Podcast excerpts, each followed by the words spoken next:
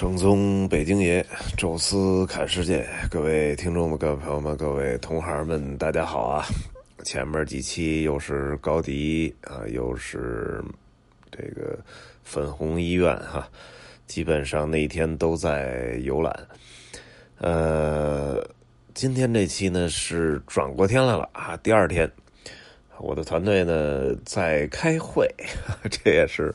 我特别喜欢的一个项目啊，因为我就没啥事儿，哎，他们是上午开一个会，下午开一个会，呃，基本这一天就完事儿了啊，所以对于我来讲，这一天是极其自由和松散的一天。呃，我也策划了一下啊，我因为我确实怕到时候会议人家提前结束了，或者说临时有什么事儿找不着我，哎，我就别说。一下跑的卡着那个时间点回来不合适，啊，所以把他们安安稳稳的送到酒店的会议室，人家开始开会，哎，我这边赶紧打一个车，两个目的地啊，一个上午一个下午，其实他们互相还是不远啊，但是我琢磨着还是分成两两次去吧，因为毕竟每次能看的稍微踏实点呃，这个地方是上午去的。其实，在巴塞罗那都算是一个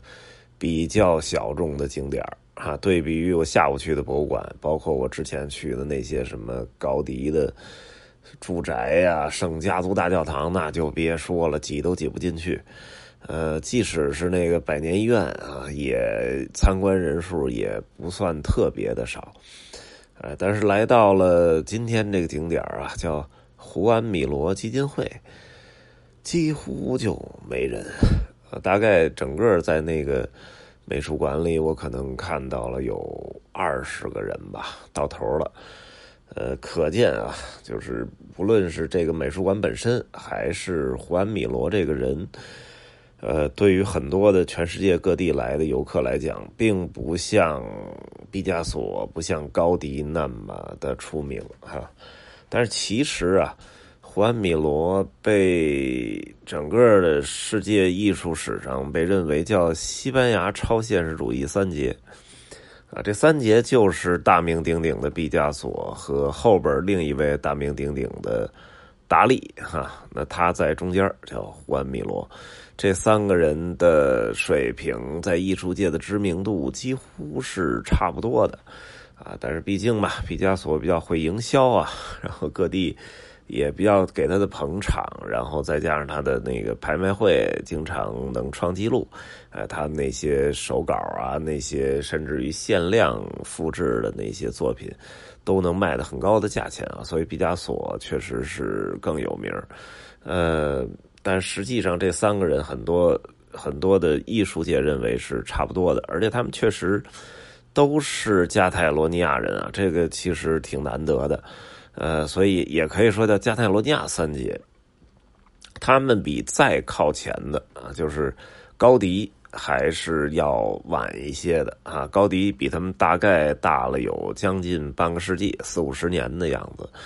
哎，这个他们都是在二十世纪这个十九世纪二十世纪交替的这这个时代先后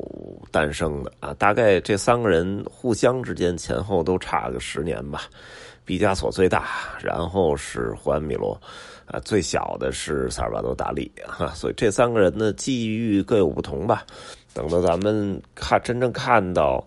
呃，那些人的作品或者是他们的博物馆的时候，我们再多说。先说说胡安米罗，胡安米罗呢，确实对于我们很多的中国的游客啊，如果你不是学美术的、学艺术的，好像有点陌生。但是如果你去任何一个那种比较收集比较全的当代艺术博物馆或者现代艺术博物馆，里面一定会有他的画儿，他的画儿的也特别具有标志性啊，就是彩色线条加上主体颜色，一般都喜欢用红、黄、蓝、绿啊这几个最基础的原色来调出他的那个喜欢的那种作品，所以很多很多作品，他的那个特别标志性的就是红、黄、蓝、绿这个色条或者色块啊，所以有时候。一眼就能认出来啊，就是他的画、毕加索的画、达利的画，其实都各有特点，而且特点都特别鲜明。环·米罗其实，呃，早先生在巴塞罗那，他就很小就其实就进美术学院了啊，但是老师也认为他不行，这就是一个木头疙瘩哈，学不出来，哎，所以跟他们家里人说，你们还是搞你们。自己的那个擅长的这个什么商业之类的吧，然后他就出去干别的啊，但是大病一场啊，觉得自己这人生好像，呃，如果真的就这么完了，太遗憾了啊，所以又说服家里人，呃，重新又拿起画笔进入艺术学院再学，啊，后来他还去过巴黎啊，第一次巴黎其实挺不成功的。呃，也没有人买他的画啊，然后也没有什么这个这个更好的呃收获。但是他有一个特别好的际遇，就是在巴黎遇到了当时在巴黎居住的毕加索啊，也算是他的同乡吧。毕加索特别喜欢他的画。呃，也收了一幅啊，然后同时把他介绍给了很多很多不同的艺术家吧。他在那个时代受到了很多的不同流派的塞尚啊，什么马蒂斯啊这些人的熏陶，哎，然后再回来的时候，俨然就画风啊，包括整个那个气质都有变化。啊，所以在当他再回到巴黎的时候，已经是成名人士了，然后开始开画展，包括到美国去开画展，慢慢形成了一个呃著名的一个超现实主义的大师啊。但是他的画呢，确实不太好理解。当然，毕加索以后的画啊，基基本都不太好理解。达利那画虽然你看得出来他画的是什么，但是。也很难理解。啊，胡安·米罗的画呢，就是抽象的比较厉害，呃，不像毕加索啊，还有一些这个就是具体的人物，虽然那人物都拍扁了啊，但胡安·米罗实际上人物都不太多，他更多的是什么小鸟啊、太阳这些能识别出来，但是很多的那种色条、色块呃，确实需要仔细的听他的讲解，才能辨认出来他到底是画的什么。啊，但是这个美术馆啊，说是基金会啊，其实就是一个小型的美术馆。这个美术馆里其实展出的他的东西其实是很全的，从最早的那些风景画啊，什么那种能明显看出人物啊，包括静物的这些画，开始慢慢的走向抽象，再慢慢的开始走向那种就是。超越了抽象的那种范畴吧，就是他还是烧了很多幅画，然后那种把画布烧成一半的感觉，就完全我觉得已经变成一种装置艺术了。到后期的时候，还有一些雕塑啊，甚至一些呃，你也不能把它叫雕塑的不知所云的东西，所以它其实是从一个。简单的写实写生，到后期的一个平面的抽象绘画，再到后来逐渐的立体，然后走向那种多元化的表达，啊，其实，在他这个个人的这个美术馆里，是能看到一个他整个的呃一个艺术的发展的过程吧。呃，胡安·米罗呢，好像是活到了一九七三年啊，那么在。一九七三年的时候去世啊，直到后来还有一年，好像被定为了这个胡安·米罗年。呃，那么后来在这个山上啊，这实际上就是奥林匹克运动运运动场比较集中的那座山，就在海边呃，它呢是在一个半山腰的一个位置。呃，这个博物馆呢，实际上就是在他去世大概十几年之后。呃，开放的啊，里边其实收藏了很多他的这个不同时期的作品吧，包括天台上还有一些他的那种就是标志性的红黄蓝绿呃颜色做出来的不同的雕塑，呃，还是挺有意思。呃，给我印象最深的一幅作品吧，是刚入门的时候有这么一幅呢，是曾经他画出来的自画像。最开始的自画像呢，就是用就是铅笔，还是用那个什么什么笔，就是那种感觉像素描一样的，呃，一幅画。虽然也不是特别写实，但基本是一幅，我觉得有点接近弗洛伊德的那种美术作品。就是比较写实吧。结果后来是在几十年之后啊，他的整个艺术方向都转变之后，呃，他可能又找到了这幅自画像，然后把这幅自画像以抽象形式用大画笔啊，在原来那自画像上又重新画了一个自己。当然，这这个自己就。我觉得几笔就画出来了，完全就是一个抽象的一个形象，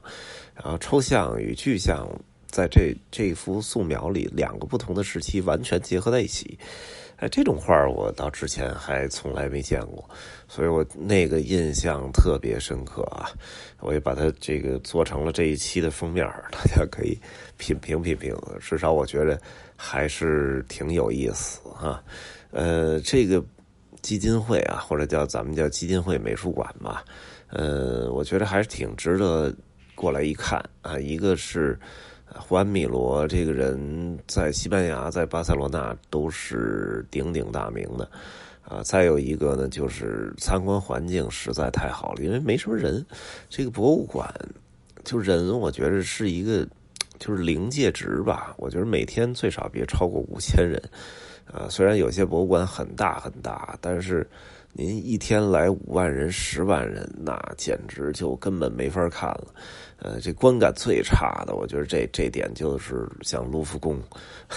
大英博物馆这样的。我天哪，那简直人山人海。你想在一个什么画啊，或者一个什么文物面前，说踏踏实实的静静坐一分钟，或者站的面前看看一分，凝望一分钟。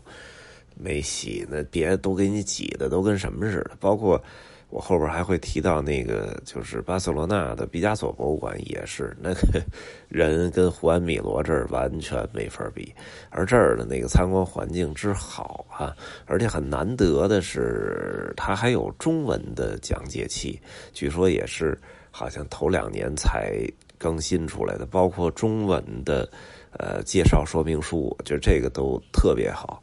呃，所以很推荐啊，大家过来去看一看一个巴塞罗那的冷门的小景点——胡安米罗基金会啊。那这期呢，跟大家聊一个这个小的美术馆啊。下一期呢，咱们说一个大的，其实也是美术博物馆啊，叫加泰罗尼亚美术博物馆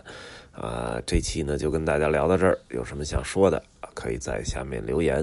啊，也可以关注新浪微博“宙斯看世界”，我们互动交流或者大众点评“宙斯看世界”，参看全球景点点评，啊，那么这一期就跟大家说到这儿，感谢各位收听，咱们下期再见。